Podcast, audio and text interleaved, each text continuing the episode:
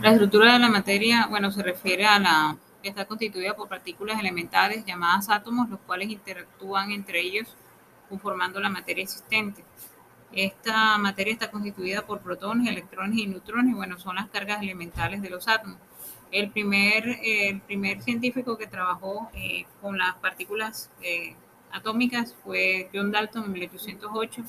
Eh, está, dijo que la materia estaba conformada por los átomos. Un químico es un tipo de materia formada por una sola clase de sustancias y de átomos en este caso, y durante una reacción química ninguno, ningún átomo desaparece. Entonces estas leyes, eh, estas leyes perdón, son las leyes que constituyen la materia. Está la ley de la conservación de la masa, que explica que una reacción química donde la masa permanece, permanece constante, es decir, la masa es invariable, eh, la masa que tienen los reactivos es la misma cantidad de masa de los productos, la ley de la composición constante que dice que la, las cantidades de materia empleadas en los reactivos son el resultado de la masa total.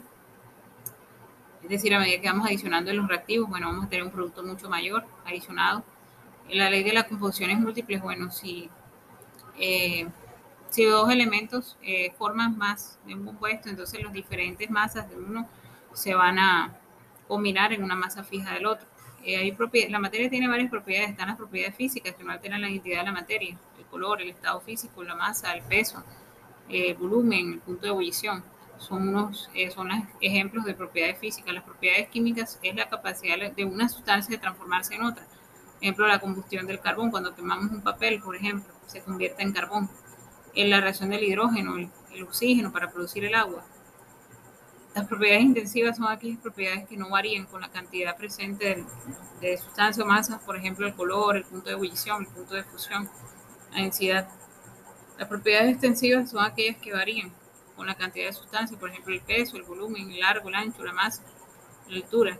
Y tenemos los cambios de estado de la materia, que son aquellos que indican que bajo ciertas condiciones la, materia se puede transformar del estado sólido al líquido, del líquido al gaseoso y así sucesivamente.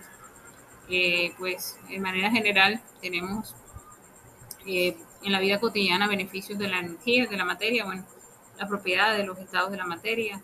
Eh, tenemos características propias del estado físico de la materia, por ejemplo, hay elementos que tienen, hay ciertas moléculas que están en volumen definido, hay otras que no lo tienen definido. hay otras que tienen la energía, por ejemplo, tiene su beneficio en bienestar para los humanos, eh, para todos los sistemas vivientes.